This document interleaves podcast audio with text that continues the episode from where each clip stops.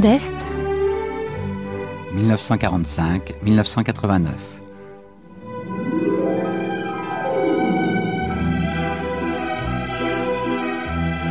Jean-Pierre Thibaudat, Laetitia Cordonnier.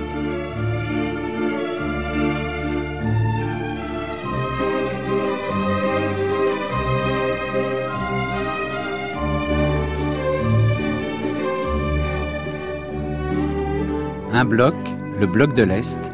Longtemps, les pays de l'Est constituèrent un bloc compact, hermétique. Moscou, l'œil de Moscou, veillait sur ce bloc. Ce bloc de l'Est éclata en 1989, l'année de toutes les révolutions. Aujourd'hui, ces ex-pays de l'Est sont devenus indépendants. La plupart font partie de l'Union européenne. L'autre Europe est revenue dans le giron de la Grande Europe. Le temps a passé vite, 20 ans. L'oubli aussi est allé vite. Mais c'était comment Avant, à l'Est, au temps du bloc? C'est ce que nous avons voulu raconter le temps d'une grande traversée. À 9h05, des documents d'archives évoqueront des moments clés et souvent tragiques. À 10h, des tables rondes interrogeront cette période en parlant d'émigration, d'archives, de mémoire, des relations jamais simples avec l'Ouest. À 11h, des documentaires, à travers des témoignages croisés, raconteront ce qu'étaient alors les différentes facettes de la vie à Berlin-Est, Prague, Varsovie, Cracovie, Budapest et Bucarest. À midi, un grand témoin, un par pays, viendra conclure cette traversée diffusée sur l'antenne de France Culture.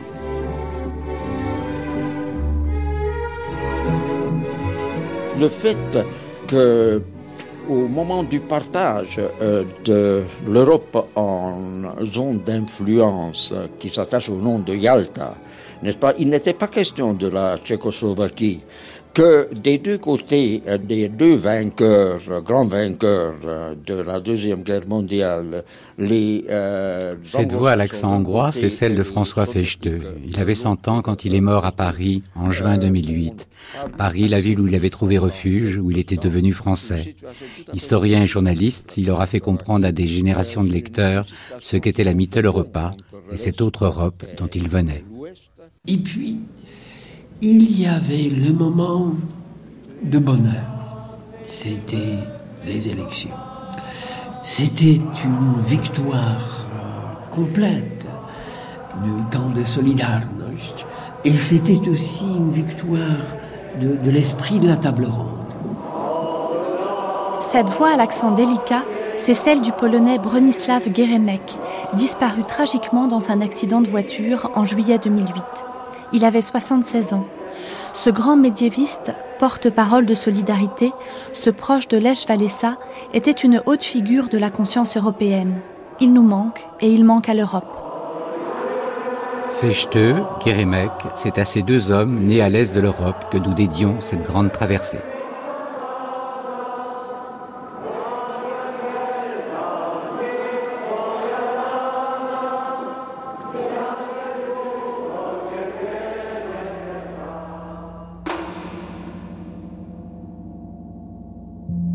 Le programme de cette première matinée, à midi, le grand témoin sera le cinéaste hongrois Miklos Yankso.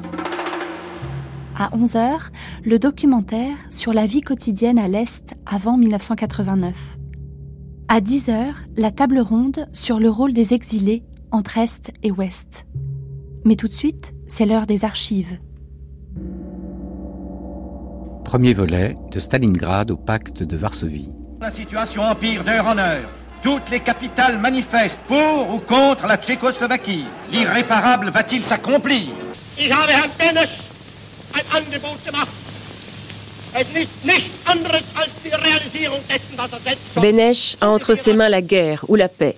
Er Ou bien il donne la liberté aux Sudètes, ou bien nous irons conquérir cette liberté. Adolf Hitler. Wir werden diese Freiheit uns jetzt holen.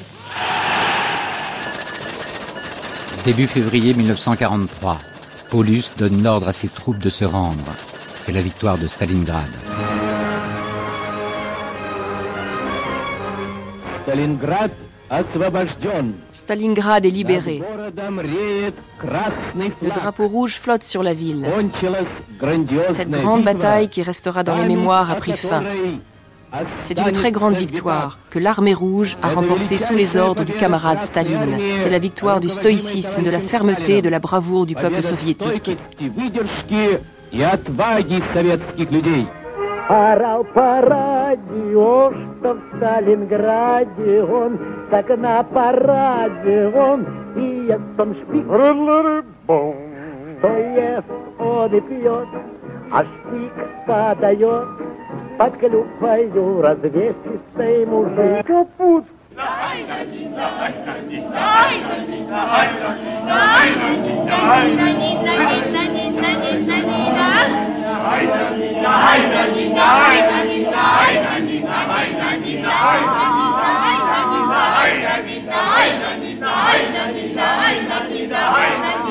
Thank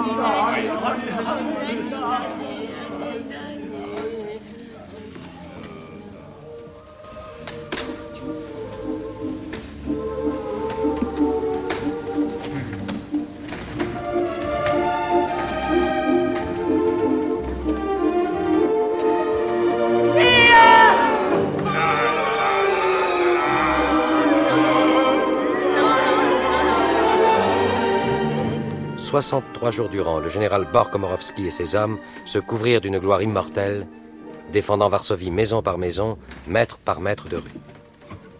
Finalement, le 2 octobre 1944, abandonné par tous ses alliés, sauf, précisons-le, la France, qui maintint sa ferme attitude vis-à-vis du comité de Lublin, Varsovie rasée, ayant près de 200 000 tués, capitulait. Les 350 000 habitants survivants étaient déportés en Allemagne, et les ruines restantes étaient dynamitées. À 20 heures, le 1er octobre, la radio de Varsovie lançait son dernier message à la face des aveugles et des lâches. Et voici ce que disait cette voix étranglée par les sanglots. Voilà la sombre vérité. Nous avons été traités pis que les satellites de Hitler, pis que l'Italie, pis que la Roumanie, pis que la Finlande. Dieu qui est juste dans sa toute-puissance châtiera la terrible injure faite à la nation polonaise et il punira tous les coupables.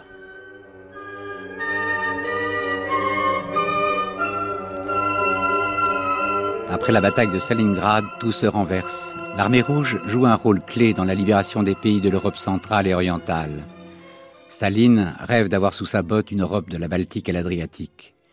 Déjà caressé en 1939 au moment du pacte germano-soviétique, son rêve devient possible. La Pologne est la première à en faire les frais. Envahie par l'Allemagne, elle verra des milliers d'officiers polonais exécutés par l'armée rouge à Katyn, ce que Moscou va nier pendant quatre décennies. Hiver 1945, l'armée rouge a repris la Pologne aux nazis et marche sur Berlin. Colonel Chassin, février 1945. Après avoir obtenu depuis son démarrage des succès foudroyants, l'offensive russe d'hiver semble marquer devant la ligne de l'Oder un léger ralentissement dû à la fois à un dégel imprévu et surtout à la nécessité pour les maréchaux soviétiques de regrouper leurs forces et de préparer leur base de départ pour l'assaut final. Ce court répit que nous donne le maréchal Staline va nous permettre de faire le point de cette attaque formidable, la plus extraordinaire qui ait jamais été déclenchée sur un champ de bataille.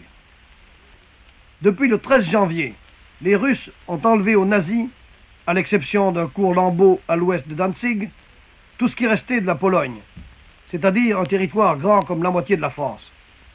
Avançant à une cadence de 20 km par jour, ils ont pénétré à l'intérieur du Reich, conquis la Silésie industrielle, qui fournissait aux nazis 40% de leur charbon et 10% de leur acier, absorbé la Prusse orientale, berceau du militarisme prussien. Ils bordent l'Oder à peu près complètement de Freienwald à Ratibor, sur plus de 400 km, ce qui situe leurs avant-gardes à moins de 60 km de Berlin. Devant cet ouragan de blindés, d'artillerie automotrice et de divisions portées, bien appuyés par les Stormovik, les Ilyushin, les Polikarpov et les célèbres chasseurs Yak 9F, la Wehrmacht a été submergée. was suddenly and deliberately attacked by naval and air forces. Sudden crumbling and breaking up, unexpected uh, to all of us. The proud German army and once again proved the truth of the saying, the Hun is always uh, either at your throat or your feet. Командиры бойцы Красной Армии и армии наших союзников.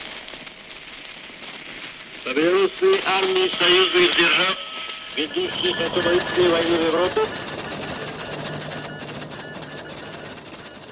Février 1945, la guerre n'est pas terminée, mais on discute déjà de l'après-guerre, à Yalta, une station balnéaire de Crimée où Anton Tchekhov écrivit sa dernière pièce. C'est à Yalta que se tient une conférence réunissant les Alliés, Staline, Churchill et Roosevelt, à l'exception notoire du général de Gaulle. Une conférence est déjà tenue à Téhéran, d'autres suivront, mais Yalta restera dans la mémoire et dans l'histoire comme le lieu symbolique où un moustachu charpenté, un gros fumeur de cigares et un homme fluet à lunettes parlèrent de paix et se partagèrent le monde en zone d'influence. La conférence de Crimée s'est tenue à Yalta. Dans cette somptueuse résidence d'été arrivent successivement les ministres des Affaires étrangères d'Amérique et d'Angleterre. M. Stettinius, puis M. Eden. M. Churchill entre à son tour. Puis le maréchal Staline vient rejoindre ses hôtes. Et voici rassemblés les hommes qui vont affirmer à nouveau leur volonté d'en finir avec l'Allemagne et préparer leur attitude commune sur les problèmes que posera l'après-guerre. Les photographes et les opérateurs sont prêts et les trois sourient devant l'objectif.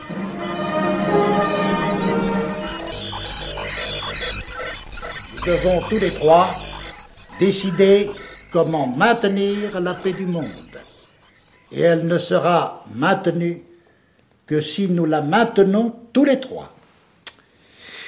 Permettez-moi, monsieur le maréchal, de sourire.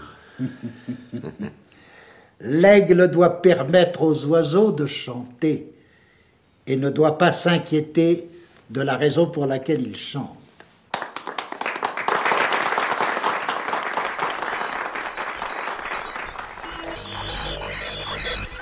Conférence de Yalta a duré du 4 au 11 février et Vladimir Bereshkov s'en souvient très bien. Vladimir Bereshkov était l'interprète de Staline. Jean-Pierre Kittard l'a retrouvé à Moscou et lui a demandé quel était le climat entre les trois grands à cette conférence décisive.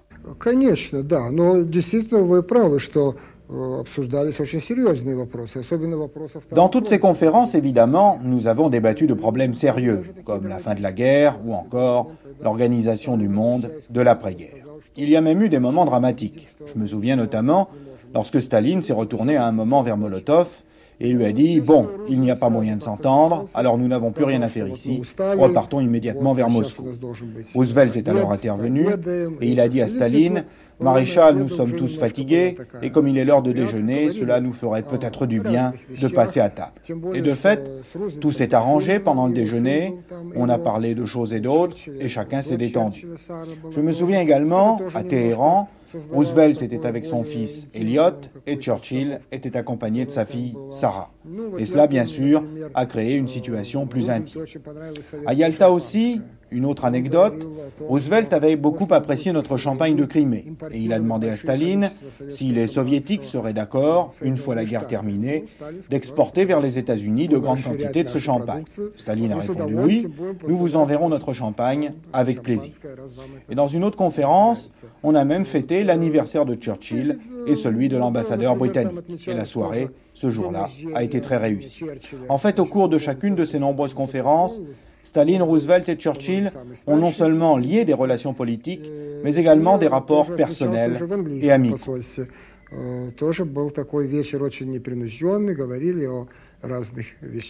Douze ans après, Madame Roosevelt se souvient. Euh, il a trouvé que Yalta, Staline, semblait avoir un peu plus de confiance.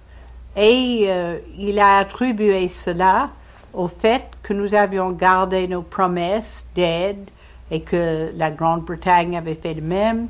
Et je crois qu'il avait l'espoir, c'était seulement un espoir, que les promesses faites des deux côtés seraient gardées aussi bien par la Russie que par nous. Maintenant, il faut se souvenir que mon mari avait beaucoup d'assurance que si euh, des personnes d'importance pouvaient parler et ensemble, qu'on réussirait à arriver à la fin à plus de compréhension, à plus de résultats. Euh, il était déçu avant, après son retour assez vite par le fait qu'il a trouvé que les Russes ne, ne faisaient pas ce qu'il avait promis de faire. Euh, si il avait vécu, euh, ce qui serait passé est impossible de dire. Mais je suis sûre qu'il avait l'espoir à ce temps-là que nous pourrions trouver des moyens euh, de vivre en paix avec le communisme. Du côté allié, la presse et l'opinion publique recueillent avec enthousiasme ce qui est officiellement qualifié de plan pour la défaite finale de l'Allemagne. Les trois ont décidé à Yalta, premièrement, de convoquer une conférence des Nations Unies le 25 avril 1945. Ce sera la fameuse conférence de San Francisco. Deuxièmement, de mettre au point le mécanisme du vote au Conseil de sécurité, adoption de la règle d'unanimité des grandes puissances, autrement dit, le droit de veto. Troisièmement, d'accorder en principe deux voix supplémentaires à l'URSS au sein des Nations Unies en considérant l'Ukraine et la Biélorussie comme des États indépendants. Quatrièmement, de supprimer en Europe les derniers vestiges du fascisme et du nazisme et de permettre aux peuples libérés d'établir les institutions démocratiques de leur choix. Cinquièmement, de confier à un comité spécial l'étude de la procédure de démembrement de l'Allemagne. Sixièmement, d'attribuer une zone d'occupation à la France. Septièmement, de faire étudier le montant des réparations allemandes par la Commission des réparations de Moscou. Huitièmement, de fixer la frontière orientale de la Pologne sur la ligne Curzon et de faire bénéficier ce pays d'un substantiel accroissement de territoire au nord et à l'ouest. Enfin, l'URSS s'est engagée à entrer en guerre contre le Japon dans les trois mois qui suivraient la capitulation de l'Allemagne. La paix, oui, mais quelle paix pour les pays comme la Pologne, la Hongrie ou la Tchécoslovaquie?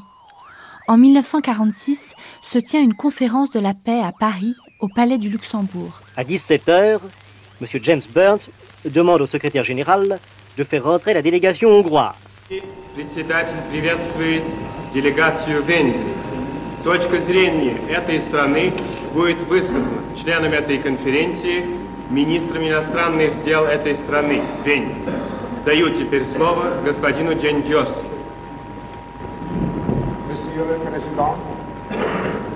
Monsieur le Président,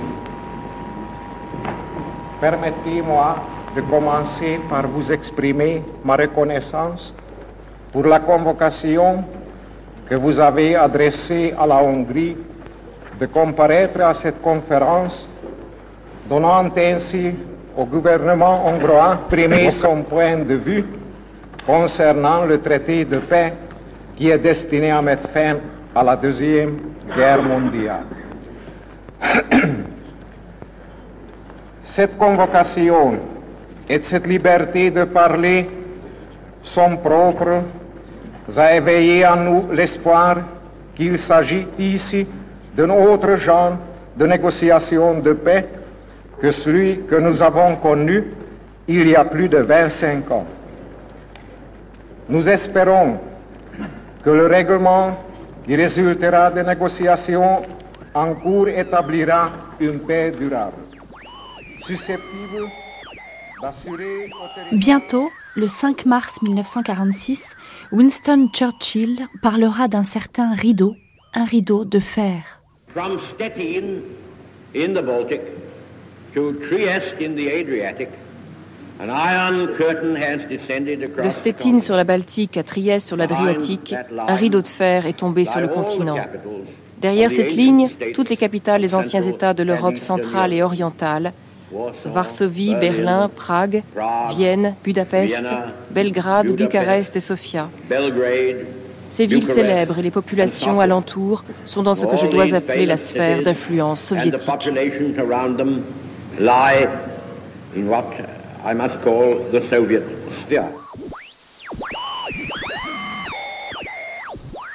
La guerre mondiale s'éloigne, la guerre froide se rapproche. Zdeněk Firlinger, ambassadeur tchèque à Moscou, rêve à haute voix sur les ondes en direct de Prague le 8 décembre 1947. Allô, Prague, Monsieur Firlinger, désirez-vous parler? Je voudrais répondre à la question posée qui veut la guerre? De la même manière qu'a répondu Monsieur le Président Ramadier. Personne ne veut la guerre, mais on a peur l'un de l'autre. C'est pourquoi je crois c'est nécessaire, absolument nécessaire, d'atténuer les différences idéologiques, de combattre les, les différences idéologiques, mais euh, dans un euh, esprit généreux. Et c'est pourquoi il faudrait au monde entier, et surtout à l'Europe, un plan de rapprochement économique et un plan d'entraide économique universelle. Très bien. Où tout le monde pourrait participer. Bravo. Notre pays, mon pays, la Tchécoslovaquie, certainement se rend compte de son histoire, euh, de, de, euh, de, son rôle historique, comme a dit M. le Président Ramaguet. Précisément, nous sommes placés ici, au cœur de l'Europe, où nous ressentons chaque secousse euh, qui influe sur la vie internationale. Et nous comprenons très bien l'Ouest et nous comprenons très bien l'Est. Ici, placé au cœur de l'Europe, nous comprenons très bien les deux terres. Et nous, autres les Tchécoslovaques, nous voudrions créer une synthèse de tous ces courants. Et ça serait de ma part mon message pour le nouvel année. Pour moi aussi. Merci. Cette coopération économique universelle dont rêve l'ambassadeur tchèque a déjà été traduite sur le papier par un général américain, George Marshall, qui lui donnera son nom, c'est le plan Marshall.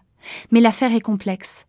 Université de Harvard, Massachusetts, 5 juin 1947.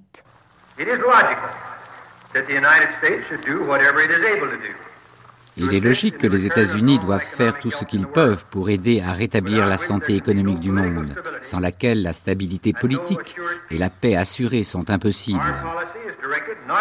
Notre politique n'est dirigée contre aucun pays, aucune doctrine, mais contre la famine, la pauvreté, le désespoir et le chaos. Son but doit être la renaissance d'une économie active dans le monde afin que soient créées les conditions politiques et sociales où de libres institutions puissent exister. Tout gouvernement qui intrigue pour empêcher la reprise économique des autres pays ne peut espérer recevoir notre aide.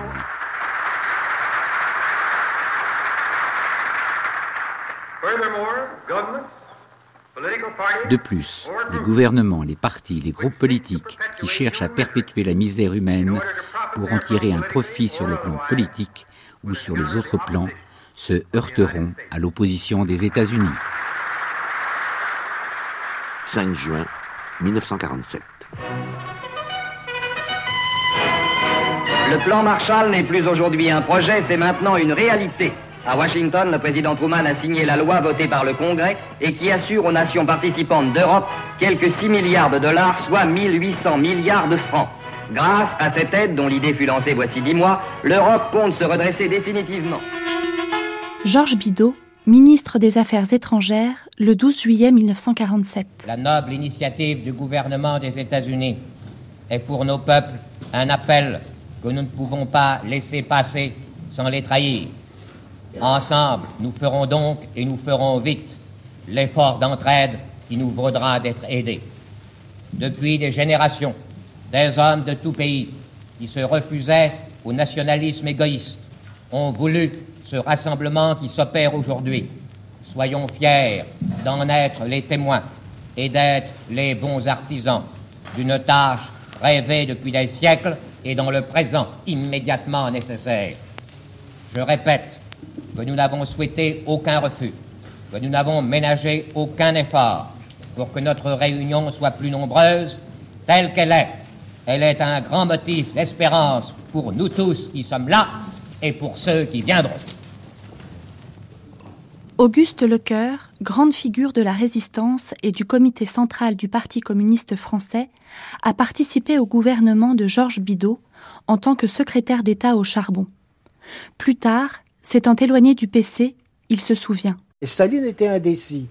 Et il avait même euh, euh, accepté de, que l'URSS participât aux discussions pour euh, le plan Marshall. Mais seulement, mais seulement, les Américains mettaient certaines conditions, et des conditions absolument justifiées. Je crois qu'ils demandaient, si mes souvenirs sont exacts, que l'état économique de chaque pays soit examiné de façon que l'aide soit répartie en fonction des exigences et des nécessités économiques. À partir de ce moment-là, Staline n'a plus marché parce qu'il ne voulait en aucun cas que, comment disait-il à l'époque, il reprenait une expression d'un ancien ministre euh, des Affaires étrangères soviétiques. Il, avait dit Je ne veux pas que les cochons capitalistes viennent mettre leur groin dans le potager soviétique. C'est exactement ces termes. Non, messieurs les Yankees Plan Marshall et pacte atlantique, la guerre au peuple soviétique. Nous ne marcherons pas, nous ne serons pas vos soldats. Les en Amérique Raymond Aron, chroniqueur au Figaro, ardent défenseur du libéralisme. Jusqu'à présent, la conversation commence, si je puis dire, à fleurer moucheté. Je voudrais, euh, si je puis dire, prendre l'épée au lieu du fleuret moucheté. J'ai l'impression que le plan Marshall est parfaitement clair. Au plan Marshall, qui est un plan d'assistance économique, est liée d'abord une condition politique qui est que les pays ne soient pas communistes. Et j'ajoute, avec une extrême brutalité, que je trouve cette condition normale et légitime. Effectivement, aux yeux d'un Américain, un communiste n'est pas un révolutionnaire social, c'est un agent de l'Union soviétique.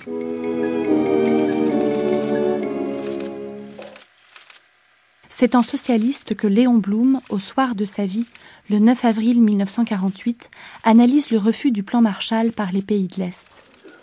Mais en fait, tous ces malentendus ont été dissipés. L'offre Marshall a été adressée collectivement à l'Europe. Elle s'adressait indistinctement à tous les États européens sans aucune discrimination fondée sur leur régime intérieur ou sur l'orientation ou sur l'affinité de leur politique générale. Elle n'était assortie d'aucune condition politique, diplomatique ou militaire, l'a acceptée et l'a refusée qui voulait. Un certain nombre d'États de l'Est européen l'ont refusé. Ils sont indépendants et c'était leur droit. Le discours de Léon Blum, survolant l'état du monde divisé entre deux blocs, prend un caractère prophétique. Et à cause de cette vacance, la substance de la démocratie doit être préservée et sauvegardée jalousement la, substance de la démocratie, c'est-à-dire les droits personnels, les libertés personnelles, les libertés civiques. Pas de pouvoir légalement élu, c'est entendu. Mais en revanche, la presse libre, les réunions libres, les associations libres, la vie syndicale libre, toutes les formes d'échange et de confrontation de la pensée libre, les, tous les modes d'information libre. C'était cela la contrepartie nécessaire, la rançon nécessaire de la dictature du prolétariat à ses yeux. Faute de quoi, la dictature du prolétariat devenait une dictature tout court, une tyrannie collective ou personnelle à laquelle Tout socialisme répugne entièrement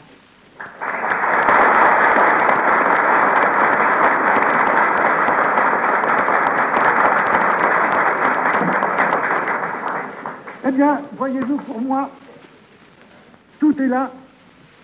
Et c'est exactement ainsi que la question se pose pour la démocratie populaire. Vous dites que vous voulez substituer au gouvernement représentatif, aux assemblées élues, au gouvernement responsable devant les assemblées, des organismes nouveaux, empruntés soit aux formations de partis, soit aux associations corporatives, soit aux groupes d'entreprises, ou bien tirés directement des collectivités populaires. Soit, on peut discuter là-dessus, le débat est ouvert, mais est-ce que la presse sera libre? Est-ce qu'on pourra tenir des réunions publiques? Est-ce que les partis politiques pourront se recruter sans contrainte et agir librement? Est-ce qu'on pourra gagner sa vie sans exhiber une carte de parti? Est-ce qu'on pourra ouvrir son poste de radio? Est-ce qu'on pourra se déplacer à son gré? Est-ce que l'enseignement des maîtres d'université ou la création des écrivains et des artistes seront soumis au contrôle de la police? Voilà les questions cruciales. Et si toutes ces libertés sont supprimées ou opprimées, alors, sous le nom de démocratie, fait la négation de toute démocratie.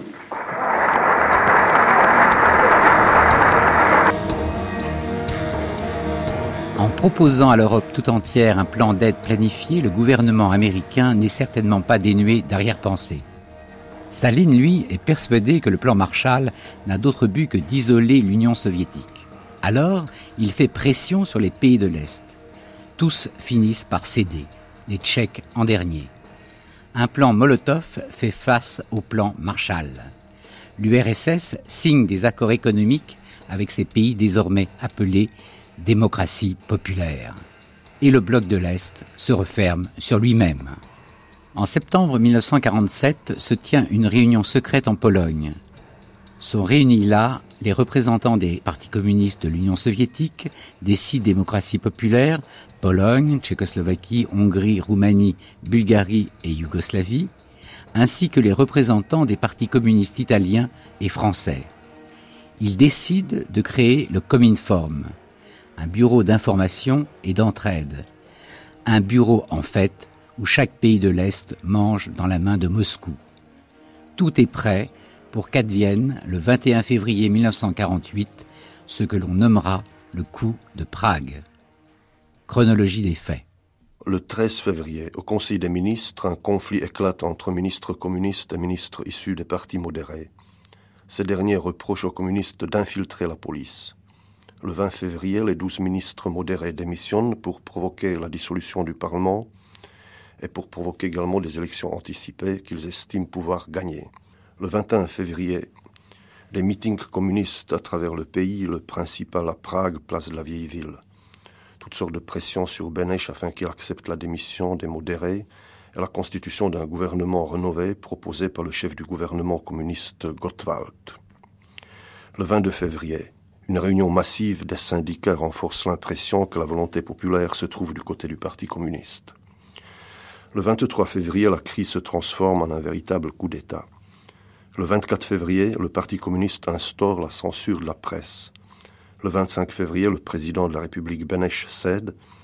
C'est la fin de la démocratie parlementaire en Tchécoslovaquie. La spécificité de ce qu'on appelle le coup de Prague a été que c'était un coup de force camouflé en une transition euh, institutionnelle. François Feiteux. Ça n'est arrivé euh, nulle part de cette façon-là. On ne peut pas parler d'une simple transition d'une façon de gouverner ou d'un régime à l'autre, étant donné qu'il y avait là, dans Prague, une véritable mobilisation. Une mobilisation d'abord d'un parti, euh, du Parti communiste tchécoslovaque, qui était un parti extrêmement important, euh, qui était aussi important que le parti italien. Je crois que à peu près entre 38 et 40% des électeurs ont voté communiste. Et on peut supposer que ces 40% représentaient une force d'autant plus grande que les autres 60% étaient dispersés, etc. Tandis que là, c'était un parti stalinien fortement discipliné et, prêt à l'action. En réalité, si euh, les communistes auraient pu prendre le en Tchécoslovaquie, ils avaient la possibilité de prendre le pouvoir dès après la guerre, dès les premiers mois après la guerre. S'ils ne l'ont pas pris, euh, c'est parce que euh, à ce moment-là, Staline espérait pouvoir continuer euh, sa politique d'alliance et de coopération avec les Occidentaux. Lorsque le coup de Prague est arrivé, c'était aussi un signal, un feu vert a été donné de Staline aux communistes euh, d'y aller. Vous, maintenant, le moment est venu, vous pouvez y aller. Clément Gottwald, qui dirigeait le Parti communiste tchèque, prend les rênes du pays. Nous résoudrons cette crise selon la Constitution, par la voie démocratique et parlementaire. Nous proposons que les ministres démissionnaires soient remplacés par des hommes nouveaux.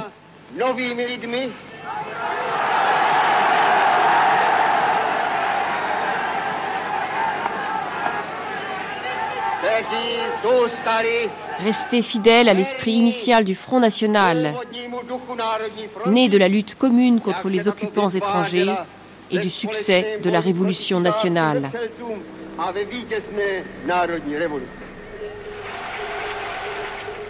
Yann Mazarik accepte de faire partie du gouvernement Gottwald comme ministre des Affaires étrangères. Il lui offre ainsi le prestige de son nom, celui de son père, Thomas Masaryk, le premier président de la Tchécoslovaquie indépendante en 1918. Yann Masaryk espère. Mais il voit son pays en proie à l'arbitraire, aux épurations, à la liquidation de toute opposition. Il se suicide ou on le suicide Voix de son père, Thomas Masaryk.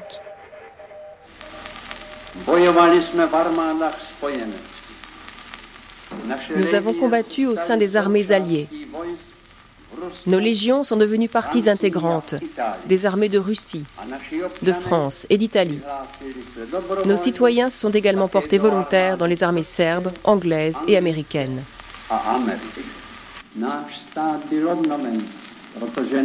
Notre État a pu être constitué grâce à la reconnaissance par les Alliés de notre droit étatique et à la lutte menée par ces citoyens vivant ici ou à l'étranger contre nos adversaires, contre les défenseurs de l'Ancien Régime et de la vieille Europe. La vieille Europe n'est plus, mais l'Europe est désormais coupée en deux. L'homme d'État belge, Paul-Henri Spack, l'un des pères de l'Europe, s'exprime lors d'une session de l'ONU au Palais de Chaillot en septembre 1948. Après M. Bévin, je répéterai, nous ne voulons pas discuter le régime communiste.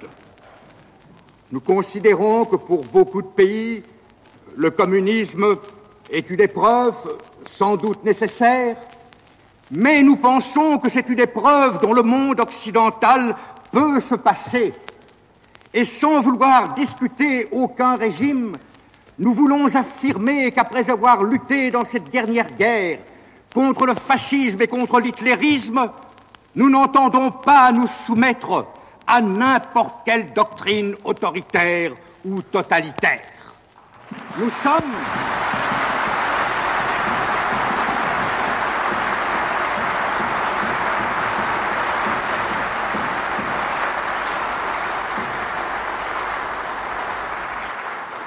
Nous sommes pour la démocratie libérale, c'est-à-dire que nous croyons, et que nous croyons de toute notre force et de toute notre conscience, à la nécessité de bâtir une société politique sur la liberté de penser, d'écrire, de nous réunir librement, de nous associer librement. Nous voulons des élections libres, un gouvernement responsable devant le peuple, le respect de la, dignité de l'homme et un État qui sert l'homme et pas l'homme qui est au service d'un État et encore moins l'homme qui est au service d'un parti. Ce régime a d'immenses avantages. Il permet tous les progrès, tous les progrès économiques et sociaux. Il répudie l'intolérance, il répudie l'emploi de la force et l'emploi de la violence. Il fait confiance au bon sens et à la sagesse de l'homme. Je reconnais que ce régime est sans doute le régime politique le plus difficile à appliquer. Et je reconnais aussi qu'il présente certains inconvénients et peut-être même certains dangers.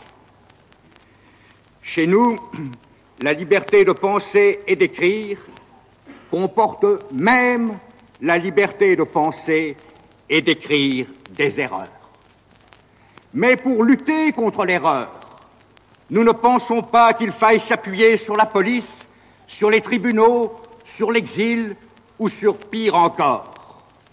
À la propagande qui répond l'erreur, nous pensons que le vrai moyen de de répondre, c'est de répandre la propagande qui contient la vérité.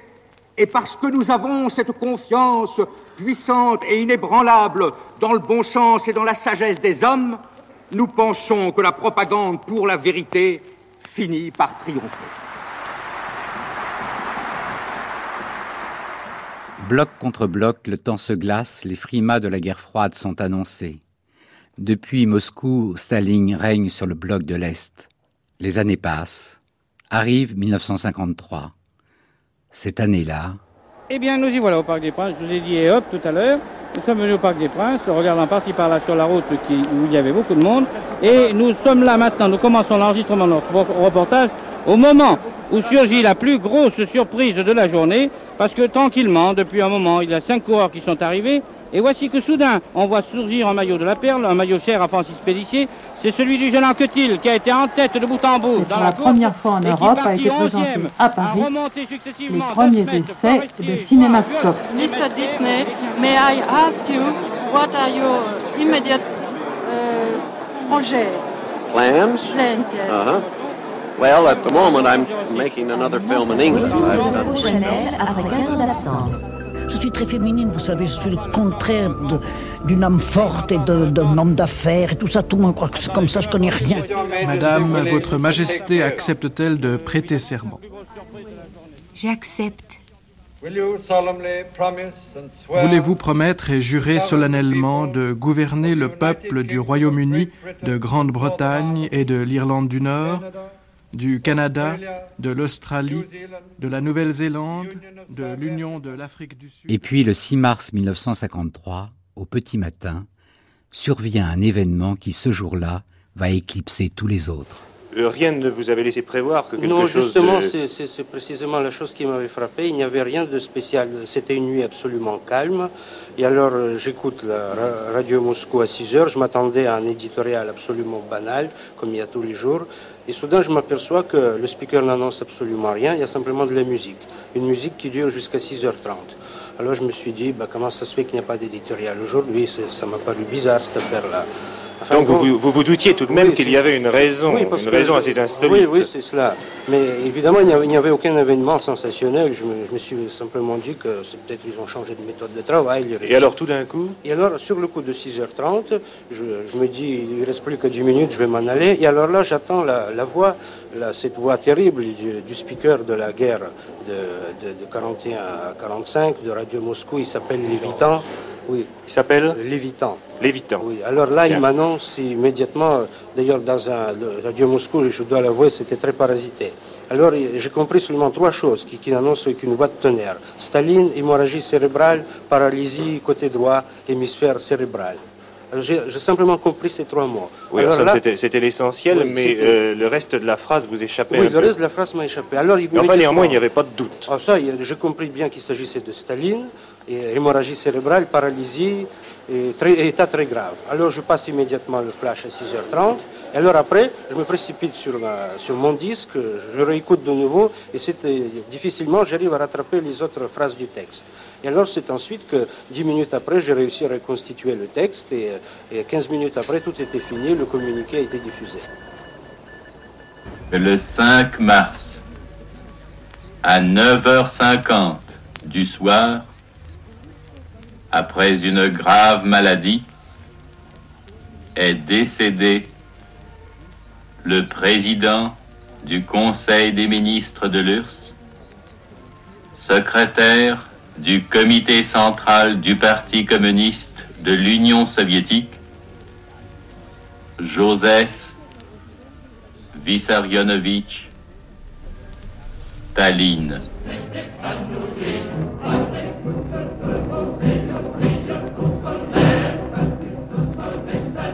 Pour son 60e anniversaire, Serge Prokofiev avait écrit une ode à Staline. Le sort a voulu qu'il meure 50 minutes avant le maître du Kremlin. On garde la nouvelle secrète plus de 48 heures pour ne pas faire de l'ombre aux funérailles de Staline. Et parmi d'autres morceaux de musique classique, c'est la symphonie pathétique de Tchaïkovski que passe en boucle la radio moscovite.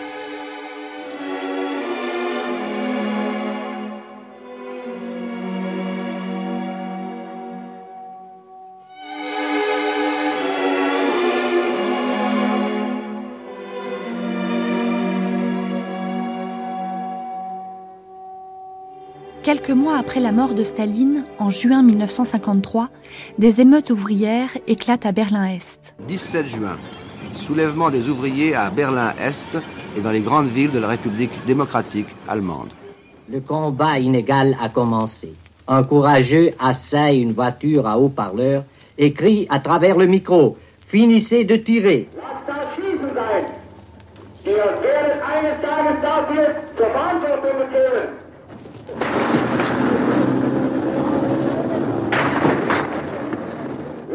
Les tanks repoussent les ouvriers armés de bâtons. Après leur passage, on ramasse les morts et les blessés. À la Potsdamer Platz, la Columbus House, un des centres du Parti communiste, est en flammes.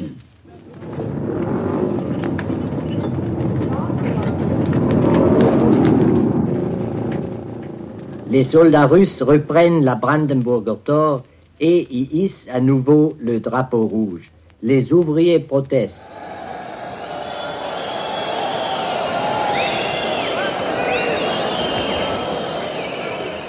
Le 16 juin 1953, des maçons qui travaillent à la Stalinallee, orgueil de Berlin-Est, débraient et quittent leur chantier. Quelques dizaines au départ, mais la colonne se gonfle d'autres ouvriers du bâtiment au fur et à mesure où elle se rapproche des ministères. C'est la grève, c'est la manifestation. Des ouvriers de la République démocratique allemande manifestent publiquement contre les nouvelles normes de travail qui viennent d'être décrétées contre la situation alimentaire aussi. Ces manifestants ne seront reçus ni harangués par les chefs de la RDA, Grotfol et Ulbricht, mais par haut-parleur, le Politburo promet une revision des normes. Entre 9 h du matin et 13 h, la foule qui proteste en rue, c'est plus de 10 000 personnes et des thèmes politiques ont apparu, élections libres notamment. Cette journée du 16 à Berlin se déroule sans incident grave, mais dans la soirée, un mot d'ordre de grève générale se répand pour le 17 comme une traînée de poudre. De l'ouest, l'émetteur radio Riaz verse bien entendu du pétrole sur un feu qui ne demande qu'à reprendre. Le 17, la rue appartient à la foule, jusqu'à midi. On réclame la démission des dirigeants politiques, on conspue la bureaucratie syndicale, on arrache les banderoles de propagande du régime et même le drapeau rouge de la porte de Brandebourg. L'ordre, ce sont les soviétiques qui doivent le rétablir. L'état de siège est proclamé, des chars sont sur place, finalement, la foule est dispersée sans aucun coup de feu, mais non sans mal. Ailleurs, en RDA, surtout à Leipzig, à Dresde et à Magdebourg, des manifestations et des grèves se produisent aussi. D'après Grotefol lui-même, il y eut 300 000 ouvriers dans les manifestations. Toutes les villes industrielles et les grandes entreprises socialisées participent au mouvement.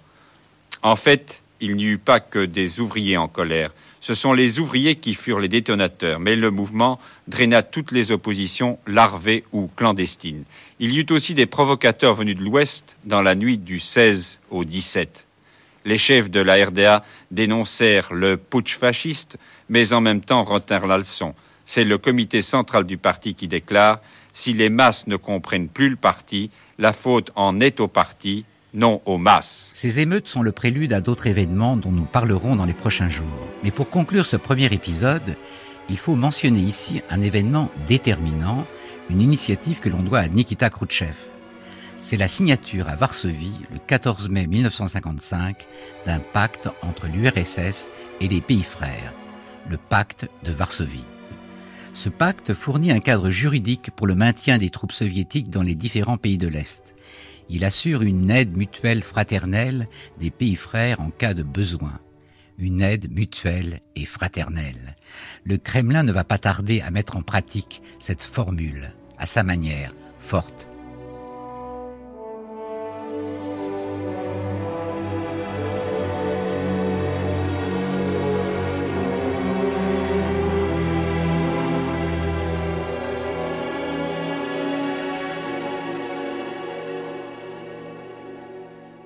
C'était de Stalingrad au pacte de Varsovie. Merci à Anne Delavaux pour les archives INA. Mixage Véronique Amiot, réalisation Marie-Ange Carando. Demain, rendez-vous à 9h05 pour le deuxième épisode des archives de notre grande traversée 1956 de Poznan à Budapest. Tout de suite, restez avec nous pour la table ronde, aujourd'hui, autour du rôle des exilés entre Est et Ouest.